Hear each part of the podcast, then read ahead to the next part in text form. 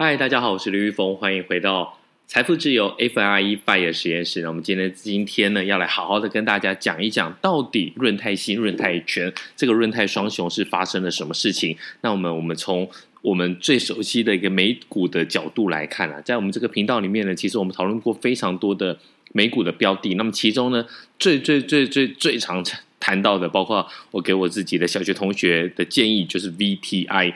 那 VTI 是什么呢？VTI 就是来买下整个美股的一个全市场。那么 VT 呢是买下全世界，那 VT 呢就是针对这个 VTI 就是针对美国的一个市场。那么另外呢，BND。就是在美国的一个债券的 ETF，那 BNDW 呢？我自己买的是 BNDW，是买下全世界的债券。好，那我们先讲这两件事情，先先讲这两个标的，VTI 跟 VTI 跟 BND。那我们待会呢会提到说，到底为什么我们一定要聊到这两个一个标的？因为那跟润泰新、润泰全很有可能。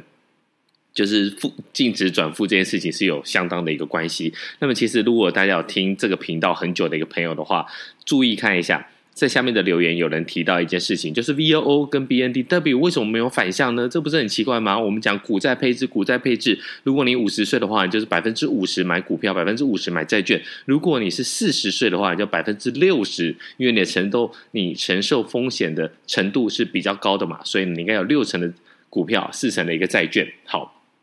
这个就是我们今天的大前提。那其实这个也都是老生常谈的了，听我们这个频道的朋友应该都很有印象。那我们先来讲一下，到底现在俄语满天飞啊，南山人寿净值蒸发会蒸发到三千亿吗？那么论泰新、论泰全会不会因为这个净值下降的关系呢？诶，如果呢你的净值呢太呃低于零，就等于你是负的话，你就要下市。那这件事情呢会不会发生？我们先来讲一下，到底这个风暴的起因是什么？因为呢，其实。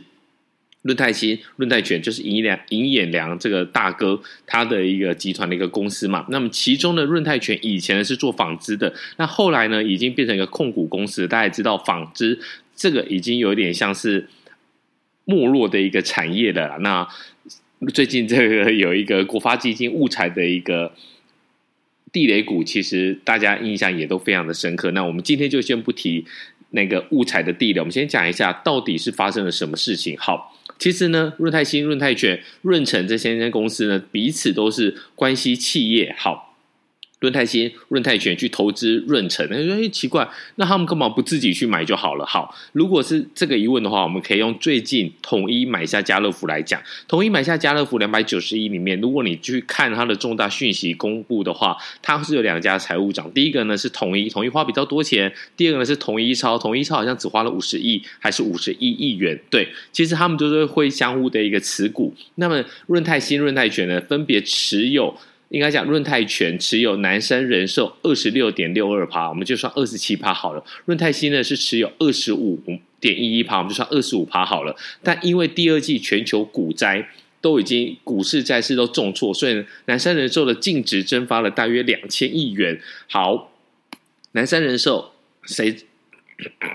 谁持有的？就是润成。润成后面的公司是谁注资的呢？就是润泰选跟润泰新。所以呢，你就想嘛，你最原始的这个标的，南山人寿去年大赚几百亿、上千亿，大家哇很高兴，分润分得非常的开心啊。那包括这个宝成也是赚的这是盆满钵满。但是今年呢，因为这个股债双杀的股债双杀的重挫的情况之下呢，好。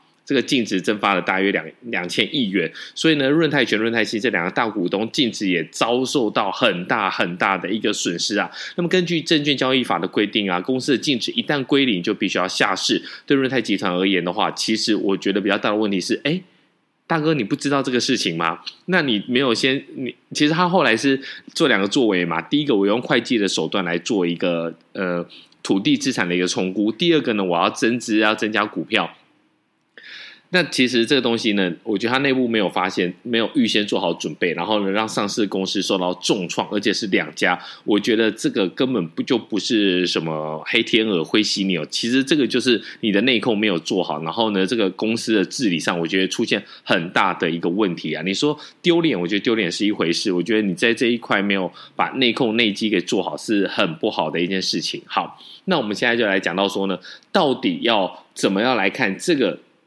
状况。那这个状况呢，我们难道真的哎可以趁这个时候进去买吗？我我劝大家是不要太冲动。我觉得这个真的是股债双杀是会影响到集团的一个净值的。那么以最近的角度来讲的话，利率要上升，利率上升的话，其实对。人寿来讲不不见得是坏事哦，为什么呢？因为其实人寿他们之前有卖出多卖出非常多这种，比如说利息非常高的这个年金保单，那么在当初在买的时候，可能是卖到了五趴、六趴、七趴，那你现在讲到零利率，甚至之前还有一阵子大家传说会有负利率，所以呢，这个其实对他们来讲，这个。利差是非常的大的，什么意思？就是说呢，如果我当初呢，我答应要给我的保护五趴六趴，但是呢，我现在的钱如果呢没有找到投资标的，那我现在还是要给到五趴六趴。可是实际上面我的定损不到一趴的话，这个就叫利率差。这个利差的话，其实对人寿公司来讲会有很大的一个负担。好，那我们先来看一件事情。那么现在我们用了一个财财务手段，我们用一个报。这个会计手段来讲，说我资产重估嘛，我以前是用成本法，我现在用公允法。那资产重估的话，真的是润泰新、润泰全的一个救命解药吗？好，我们先来看一下润泰全。润泰全的资产标的呢，观观音厂的土地厂房，然后中立一厂的土地，新丰台中的土地跟大园的土地，总共呢是两万五千七百四十二。平，那之前用成本来算的话，大概是二十点六七亿，但是如果是用这个市值来看，它是六十八点一二亿，感觉上哇，一瞬间好像当当，这个仙女的魔法棒一点下去的话，增加了多少钱？增加了四十七点四五亿元。这看起来好像是非常非常的厉害嘛，好像我转转换一个会计的一个手法，我就可以增加了四十七亿。可是这四十四十七亿够吗？如果四十七亿够的话，其实简单来讲，它就不用再做一个增资了。那么，其实我觉得最最最大市场，我觉得股东最大的一个期望，应该就是大股东润泰的。尹大哥，尹衍梁，尹衍梁，如果直接大股东注资的话，可能这个对小股东来讲，对整个股票市场来讲的话，这个信心的加分是会比较足够的。好，那我们先来看一下，我们今天一开始讲到的 VTI 跟 BND，这到底是什么样的一个状况呢？简单来说呢，我们还是要站在。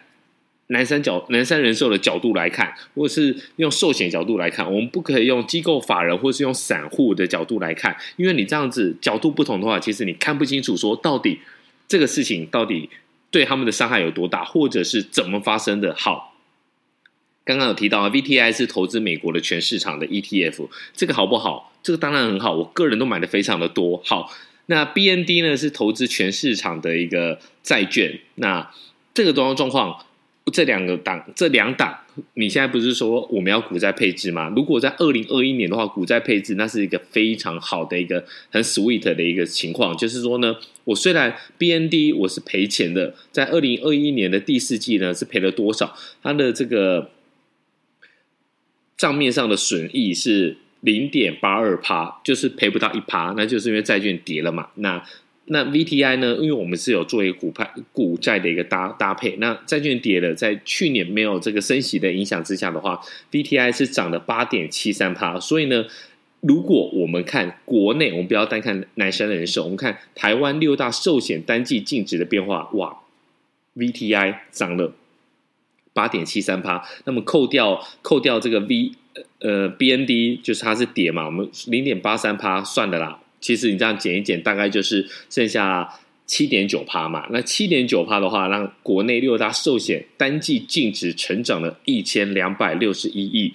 哇！你不觉得很开心吗？因为其实简单的来说啊，VTI 这个第去年的第四季涨了八点七三趴，扣掉 BND 的零点八二趴，哇！这个就让整个净值赚那么多。那去年在很高兴的时候，其实大家都没有想到，如果股票市场反转向下。怎么办呢？果然到了二零二二年的第一季，其实 BND 跌了非常的多，因为就像我们这个很厉害的读者在我们下面留言了嘛，还有问过一个问题，我们有回答过他。那如果大家还有兴趣的话，再回头去听那一集，就是 BNDW 跟 VOO 根本就没有一个对冲，根本没有一个避险的一个状况。那最主要的原因就是说呢，哇，没想到会跌那么多。那最主要就是说呢，你在一个升息循环的话，其实股。价的一个估值呢会被重新来估算。那么呢，对债券来讲，你这个一般的无风险利率又这么高的话，债券的价格一定也会荡下来。那荡下来的话，你的殖利率才会往上拉嘛。所以呢，在二零二二年的 Q one 呢，其实它是跌了六点一五趴。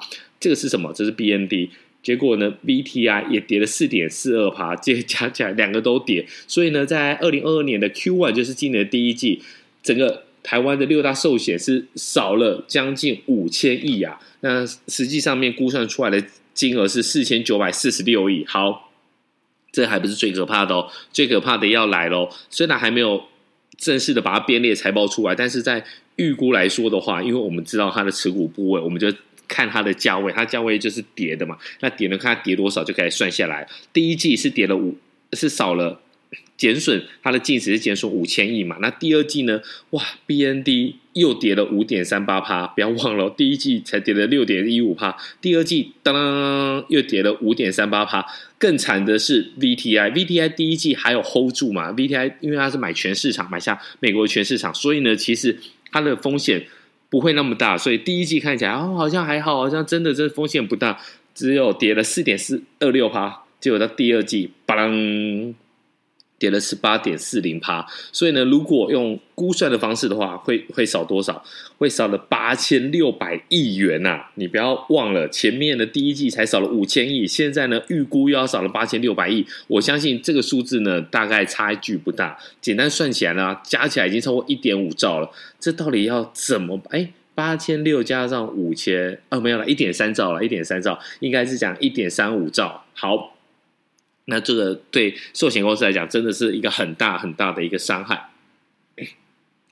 那如果我们单看南山人寿的角度来讲，南山人寿它的这个净值呢，其实在 Q 四去年 Q 四的时候还有五千一百一十五亿，但那 Q one 就是股票跟债券都跌了嘛，到 Q one 的话，其实就剩下三千三百三千两百三十五亿元，这也少了将近两千亿哦。然后减损的比率呢是三十六点七趴。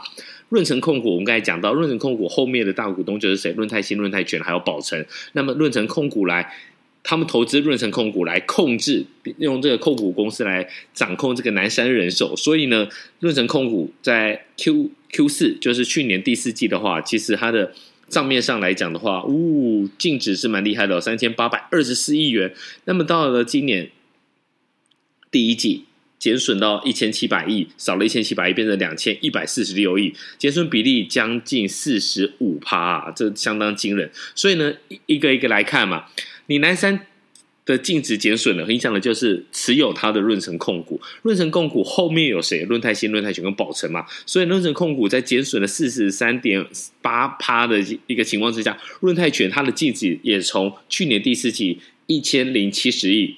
当腰斩变成五百三十八亿，那润泰新呢也从一千一百六十九亿变成七十一点三亿，那这两张股票的净值减损呢，分别达到了四成五跟四成，所以呢，这就是整个润泰新、润泰全到底是发生了一个什么事情啊？那今天会讲这一集，最主要就是说呢，在呃很多的 podcast 很多的 YouTube，其实我觉得他们都没有讲清楚啦，他可能就是只我不知道是不是他们不清楚。讲他们不清楚，所以讲讲不明白，还是呢？他们只是挑一部分来讲。但是我觉得，就是你要把所有的事情给它理清，最好的一个方式就是说，会发生这个事情，那就是因为南山人寿。南山人寿后面是控股公司是谁？是润成。润成的后面是谁呢？润泰新、润泰全和宝成。所以呢，你要从南山人寿的净值减损，然后来看润成。的净值减损，然后再来看润泰新、润泰全的保持净净值减损。所以呢，今天这一集，我相信应该讲的蛮明白啦，就是希望大家在这件事情上面，你一定要看清楚到底发生了什么事情，你要知道这个核心的变化。那么接下来的话，你才会知道说，哦，那我到底要不要去增加参加这个增资，或者是呢，我要不要看股票？那如果大家真的有兴趣的话，欢迎在下面都五星评论留言，要五星哦，五星我们才会回答你。那我们下一集，如果真的大家。反应很热络，很热络，我们就来讲这个。好，那谢谢您的收听，那我们下次再见喽，拜。